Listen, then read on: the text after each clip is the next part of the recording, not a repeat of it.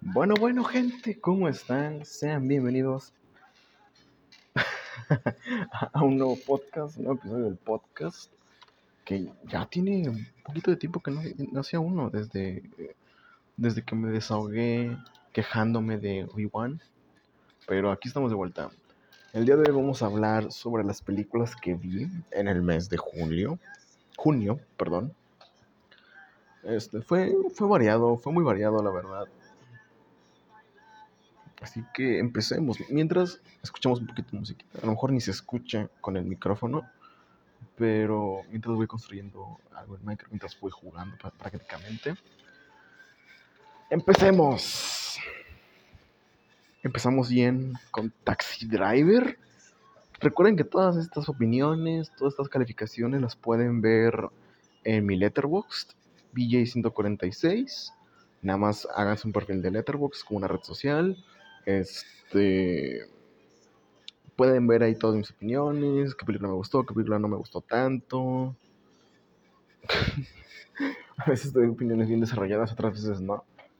Pero bueno, Taxi Driver del 76, dirigida por Martin Scorsese. Yo le di cuatro estrellas y media. Qué buena película. La verdad. Nunca la había visto.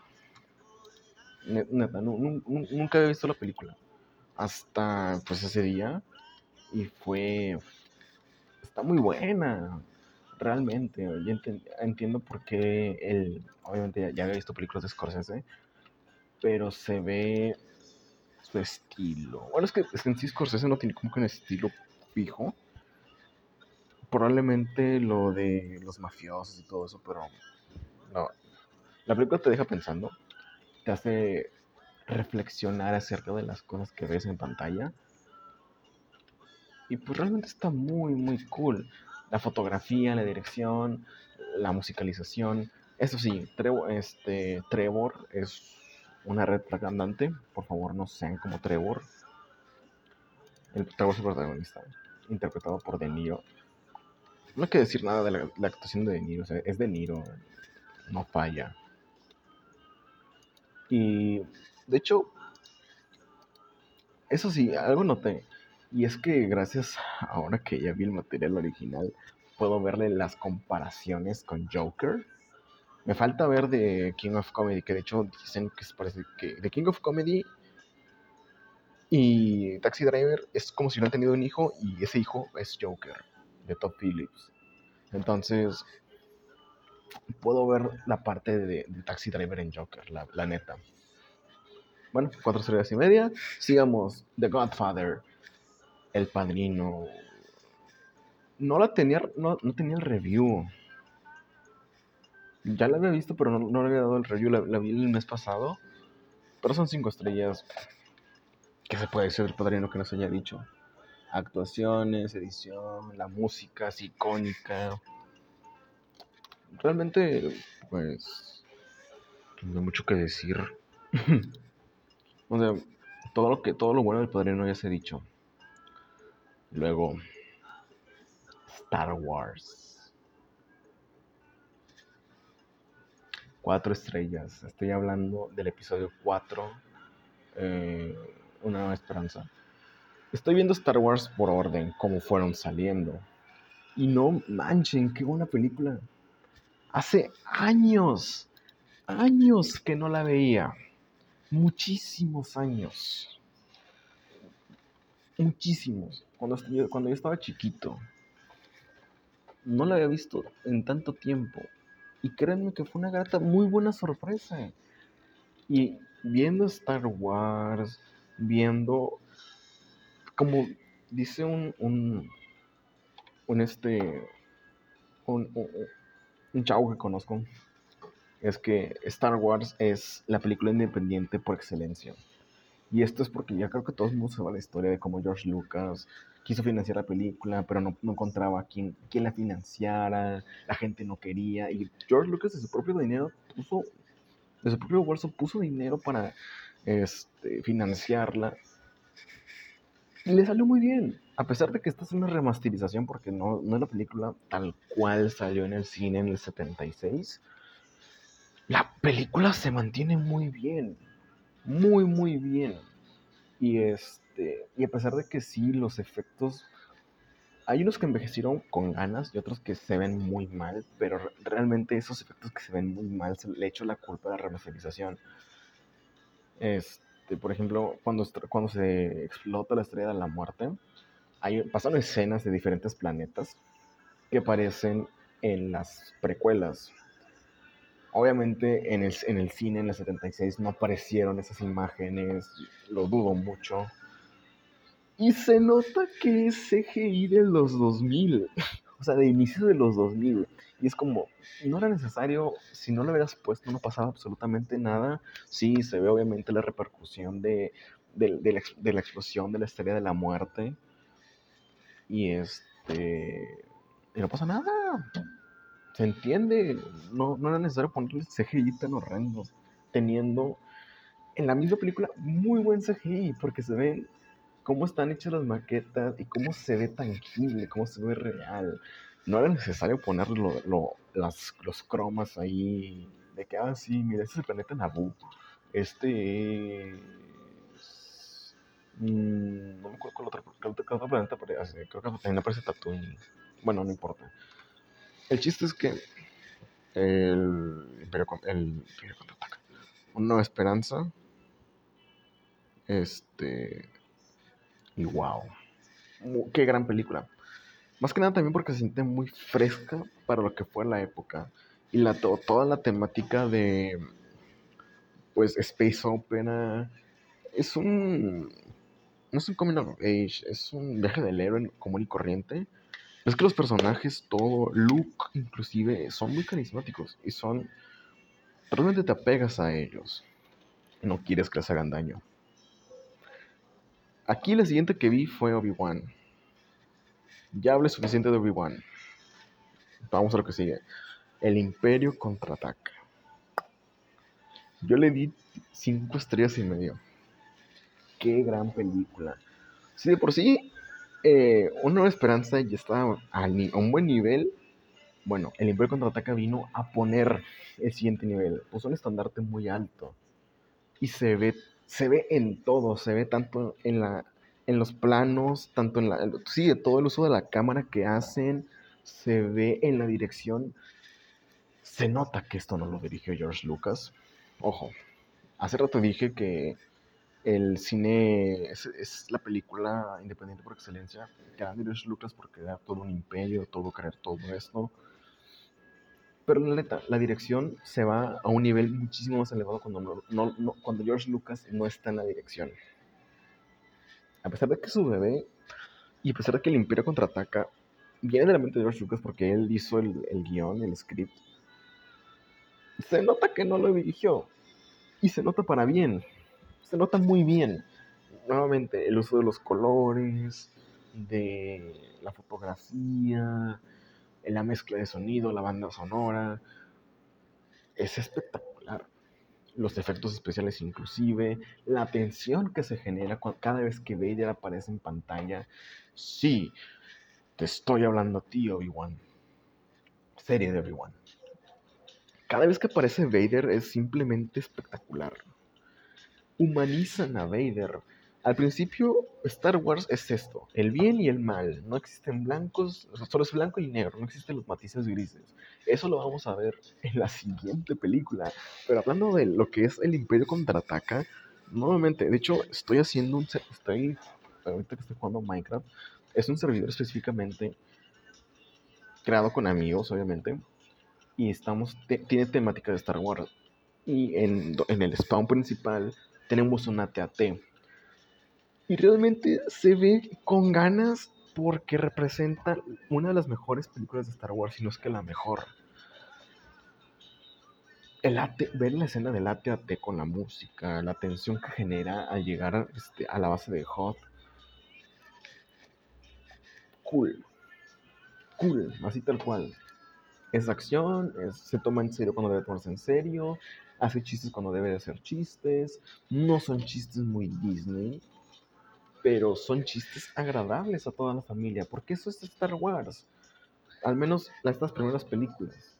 Star Wars en estas primeras películas es, ah, bueno, ¿sabes qué? Los momentos serios hay que tomárselos en serio, los que no, hay que tomar un poquito más relajado, no todo tiene que ser oscuro y maduro y sangriento, como creo que lo intentaron hacer en las secuelas. No he visto las precuelas todavía, nuevamente, ya las vi hace muchos años, pero tengo pendientes de ver las, las precuelas y luego las secuelas. Hay que juzgar todo tal cual, es, cine, o sea, es, es, son películas, es este es un material audiovisual. Te puede gustar, no te puede gustar, ok, pero todo se aprende. Si está mala, vas a aprender porque está mala. Si está buena, vas a aprender porque es buena. No hay que negarse. Así como, así como juzgamos Obi-Wan y leímos lo malo y lo, también leímos lo bueno, así como estos. Tal vez lo único malo, lo más malo que puedo pues es que no, no, de hecho no tengo muchas cosas malas que decir de, del Imperio Contraataca. Tal vez nuevamente un poquito el CGI. A lo mejor. Y bueno, siguiendo. Eh, voy, a hablar de. De El retorno del Jedi. ¿Qué pasó? ¿Qué pasó? Y, íbamos muy bien. Y lo, lo, o sea, lo digo bien. ¿Qué pasó? cambiamos, otra vez cambiamos de director. Aquí se nota por qué no debes de cambiar de director. Sí, del episodio 4 al episodio 5 una gran mejoría con el cambio de director, pero ¿por qué cambiaron de director en el episodio 6? O sea, el simple hecho de poner, bueno, los Wookiees, los Wookiees, los Ewoks, la trama, siento que el, el mayor problema de esta película es que, por ejemplo, en la película anterior maneja, tenía subtramas. La subtrama de Luke, la subtrama de Han, Leia, Chewbacca y este. Citripio. Y tantita trama de Vader, pero la, trama de Vader involucra ambas subtramas. Entonces, digamos, digamos que la trama principal es Luke Skywalker yendo a buscar a Yoda para entrenar. Y el giro es que se da cuenta que sus amigos están en peligro porque se encuentran a Vader. La subtrama vendría siendo Han, Leia y Chewbacca y Citripio yendo a la ciudad de las nubes encontrándose con Vader. Mientras Vader busca tanto a Luke como una manera de atraerlo. ¿Y cuál es la manera de atraerlo? Atacando a sus amigos se comparten, son diferentes tramas, pero se comparten la una con la otra. Creo que el mayor problema es que había leído que la trilogía original estaba pensada para hacer cinco películas en lugar de tres. O sea, la, la muerte de Vader iba a ser en la película 5, no en la tercera. Pero rejuntaron todas las tramas y vemos uno a Luke perdiendo a Yoda. Nos faltó más de Yoda. Aló. Una trama desperdiciada, cortada, por así decirlo. La trama de los Ewoks cuando llegan a Endor, que es innecesariamente larga. Innecesariamente larga. Tenemos la trama de Vader con Luke. Ah, se me había olvidado. La trama de vamos a recoger a Han Solo. Van cuatro subtramas. Van cuatro tramas. Entonces siento que si pudieron enfocarse más en unas cositas que notas. Ah, y luego el emperador. Porque hay que recordar que se nos incluye un nuevo personaje que es el emperador. El villano máximo de todos los villanos de Star Wars. Que estuvo detrás de todo y que fue el que manejó y estuvo manipulando a Vader. El emperador tiene muy poquitas escenas, muy poquitas. Y siento que eso pudo haberse resuelto, o mejor dicho, mm, desarrollado en otra película aparte. Obviamente por eso existen las precuelas, que es lo de Palpatine y todo esto, y el senador, etc, etc, etc. Pero sí se nota que como que juntaron todo esto y se siente como que muy aglomerado. De las tres películas originales, siento que esta fue la que sentí más pesada. Le di cuatro estrellas. Sí, cuatro estrellas. Porque al final de cuentas, a pesar de que es la peorcita, entre comillas, de las tres, sigue manteniendo un buen ritmo, bueno, un buen ritmo discutible, debatible, pero no se aleja de la historia principal. No cambia, no se siente tan repetitiva, sí, se siente un poquito repetitivo. Ah, la, tercera, la segunda estrella de la muerte, otra estrella de la muerte, y sí, el mismo plan que es destruir la estrella de la muerte. Sí, me estoy adelantando un poquito con, con las secuelas que hicieron lo mismo cuatro veces. Pero en este momento solo son dos estrellas de la muerte. Dos se las destruyeron, entonces es un problema que no se marca tanto. La dirección está buena. Sí, definitivamente bajó, bajó el nivel que tenía Star Wars en esta película. Pero cierra bien las, las películas originales. No hay problema alguno. Es disfrutable, es familiar. Este. Ah, sí, también tenemos la, revelación de que Luke y Leia son hermanos. Te les digo, pasan muchas cosas en esta película. Y es la que peorcito lo hace de las primeras tres. Le di, sí, le di cinco, cuatro estrellas y cuatro estrellas. Gente, vamos a hablar de Jurassic World Dominion. Ah, dos estrellas y medio. Pues está, está medio fumada. No tengo problema con que las películas no se tomen en serio. Si te entretienen, adelante. Pues al final de cuentas es un blockbuster, te busca entretener, busca hacer esa función, no pasa absolutamente nada. Pero es que Jurassic World debió terminar en Jurassic Park. Sí, yo sentí mucha nostalgia al ver a los personajes originales, pero no, no es como que digas, ah, sí, me urgía verlos, me urgía que estuvieran allí o algo. No. O sea, Chris Pratt pasa a un tercer plano, no un segundo plano, un tercer plano. La trama de Blue está medio pedorra. No, no la disfruté. La verdad, no, no, no disfruté para nada Jurassic World. Que podemos este, decir, bueno, el elenco original. Este. Tiene, tiene buenas actuaciones y. O sea, decentes. Bryce Dallas Howard creo que es de lo mejorcito. Es, es, lo mejorcito de las tres películas nuevas de Jurassic World. Así tal cual. Quisieron hacer su propio No Way Home. Pero esto siento que es una... Mm, un gran ejemplo de cómo no hacer fanservice.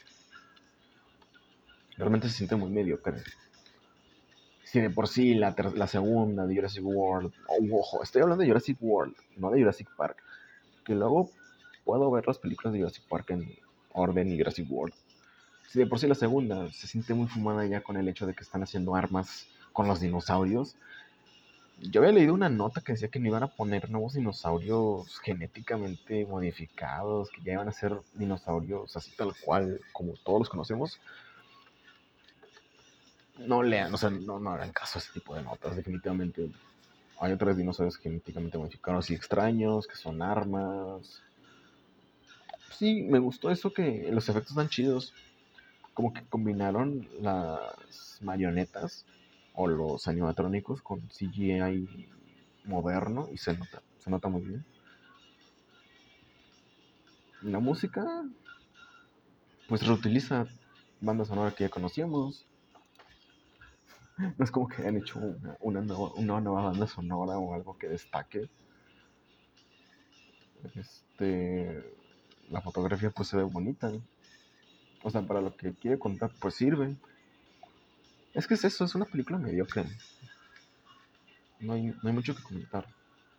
Te puede gustar, te puede no gustar, esos son de los dinosaurios, no, eres fan. Ok, adelante.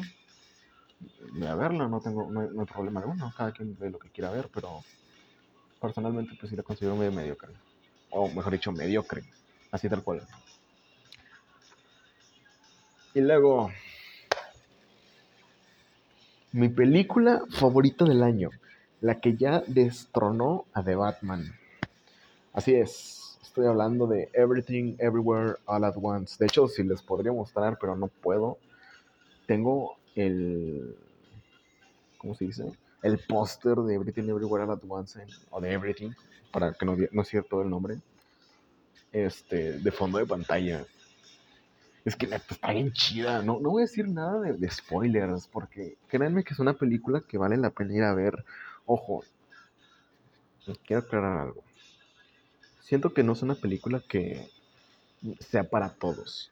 Primero que nada, porque es de A24. Es de los Daniels. Los Daniels dirigieron una película que se llama The Swiss, The Swiss Man Army. Y es, la película, no sé si lo llegaron a ver los trailers, algún póster, pero es Paul Dano y Daniel Radcliffe. Y Daniel Radcliffe es un cadáver que puede hablar, está muerto, pero lo usan prácticamente como una navaja suiza, un Swiss Army Man. Swiss Army Man se llama la película, dirigida por los Daniels. Es una película muy fumada, muy, muy fumada. Y se nota eso, eso esa parte fumada de los Daniels reflejado en Everything. Pero así como se nota eso, también se nota su buena dirección, el buen manejo de cámara, la música, Dios mío, la música, las actuaciones de Michelle Yeoh. Michelle Yeoh se lleva la película, prácticamente la protagonista, y eso está muy genial. Pero no solo ella, también todos los personajes alrededor. Nuevamente, no voy a decir de qué se trata, porque la intención, así como yo fui al cine solo con la idea de que trataba del multiverso, no sabía de nada más. Pero al verla me llevó una grata sorpresa porque a pesar, de que es un multiverso, trata más el, un viaje personal y el multiverso es el medio para contar esa historia. Le iba a comparar con Doctor Strange, pero es que también no todo es Marvel y ya hice un TikTok de eso, o sea, fue como que, ah, bueno, de chiste, la mejor película del multiverso, pues puse de fondo Doctor Strange, pero realmente me refería a Everywhere. Y de hecho, ahí está el TikTok, vayan a verlo. PJ146, guiño, guiño. Y pues... No todo se trata de Marvel. ¿Es mejor película que Doctor Strange? Definitivamente. No hay, no, hay, duda. Así tal cual. No, no hay nada de duda. Maneja mejor el multiverso también. Pero es que Everything es su propia cosa. Y no busca ser Doctor Strange, no busca ser ninguna película de Marvel. Este. Pues ya. Cinco estrellas. Peliculón. Ah, y sí, no se dejen guiar por comentarios de, de, sus influencers favoritos. Estaba viéndose el otro día la opinión de Luisito Comunica y cómo mucha gente opina sin haber visto la película, como con Lightyear, que no ha tenido la oportunidad de verla. Pobrecito Lightyear, yo, es una película, es, es de las películas que más esperaba del año pero por X o Y cosa no, no puedo ir a verla. Me voy a esperar que salga en Disney Plus. Que anoten esto. Ahorita Lightyear le está yendo de la fregada en, en cines. Pero cuando llegue a Disney Plus, la va a romper. Así como le fue con Turning Red, con Soul, así le va a ir muy bien. ¿Por qué? Porque lamentablemente Disney ya nos mal acostumbró a esperar las películas en plataforma. Pero no es el tema. Estamos hablando de Everything Everywhere. nuevamente, cinco estrellas, vayan a verla. Si no les gusta, es entendible, nuevamente. Es una película muy fumada. Pero así como es de fumada, es muy linda. Y a diferencia de lo que dice Luisito Comunica, es muy fácil de entender. Muy, muy, muy fácil. Facilísima de entender. No es pretenciosa, a algunos les puede parecer pretenciosa por el mensaje que puede llegar a dar al final de la película. Ok, personalmente no vi el mensaje tan en la cara como lo gente dice, pero no, o sea, el mensaje está ahí. Pero como dice un chavo que, que, que explica muy bien este tema de los guiones, y es que tu película, si quieres dar un mensaje, dalo, pero no lo pongas en la cara. ¿Por qué? Porque la gente va a ver una película, va a, va a ver al menos aquí en México, se ve mucho como entretenimiento, no como una apreciación de arte. Entonces, si vas a poner esto, que tu película es entretenida. Y lo logra, tiene, la película por sí sola se mantiene. El mensaje está allí. Si lo captas, si te lo quieres quedar, adelante. Pero realmente lo que es todo el viaje del personaje de Michelle Yo, o sea, espectacular. Espectacular. Solo, solo, lo único, el único spoiler que diré es que unas piedras te hacen llorar. Yo la fui a ver con mi mejor amiga, estaba llorando. Porque realmente es muy buena. Aparte de que está cagadísima. Es, muy divertida. Porque como te lo plantean, es, no te lo tomes tan en serio. Tómatelo en serio cuando pongamos una situación. ¿Por qué? Pero no te vamos a poner así de golpe, de que, ah, bueno, música triste, etc, etc, etc. No. Te van a ir desarrollando esa situación. A mí personalmente se me fue la película rapidísimo y la, y la quiero volver a ver. Lamentablemente ya la están quitando de los cines y mañana más porque se va a estrenar Thor, Love and Thunder y va a acaparar muchísimo las salas. Muchísimo y dudo que ya estén, que siga cartelera. roguemos que sí. Luego Minions, The Rise of Gru, la última película que vi en el mes. A ver, yo le di dos estrellas y media porque realmente la película es mediocre. Pero me, me dio risa. A los niños que estaban atrás de mí les gustó. A mí me dio risa. Tiene nostalgia. ¿Quién? Qué curioso. en la era de la nostalgia. Hay nostalgia en of Gru. Y. La neta sí sintió chido. A diferencia, por ejemplo, de Jurassic World Aquí sí, supieron manejar bien la nostalgia. Al principio decía como que mm, no, no tanto, pero ya cuando la procesé sí, sí se lo hicieron bien. Eh, es una película de los Minions, o sea, no, no manchen, no, no, no, no busquen que les dé una crítica constructiva, objetiva, así de que esto revolucionó el séptimo arte, es mejor que Morbius, es igual de mor que es igual de morrosa que Morbius. No, Simplemente es una película de los Minions. Es divertida. Si te gusta el humor de los Minions, te va, a gustar, te va a divertir. Gru se lleva la película. Gracias a Dios que pusieron otra vez a Gru y no solo a los Minions. Objetivamente, tal vez que tiene muchas subtramas, pero es que cada subtrama es un sketch. O sea, la película la puedes definir como sketches, sketches de los Minions. Así que si te, si te dio risa, ya le hiciste. Si no te da risa, pues ni modo, no es para ti. Pero solo es eso, realmente no. Nuevamente, no, no busquen una película como. Este, Toy Story o. Eh, Kung Fu Panda. O, como entrenar a tu dragón. Príncipe de Egipto. ¿No? o como Soul. Para nada. Es divertida. Nuevamente, yo le di dos estrellas y media. Porque sí tiene muchísimas cosas malas. Pero me, dio risa. Así que, bien. Y pues bueno, esto fue 28 minutos. Bueno, casi 30.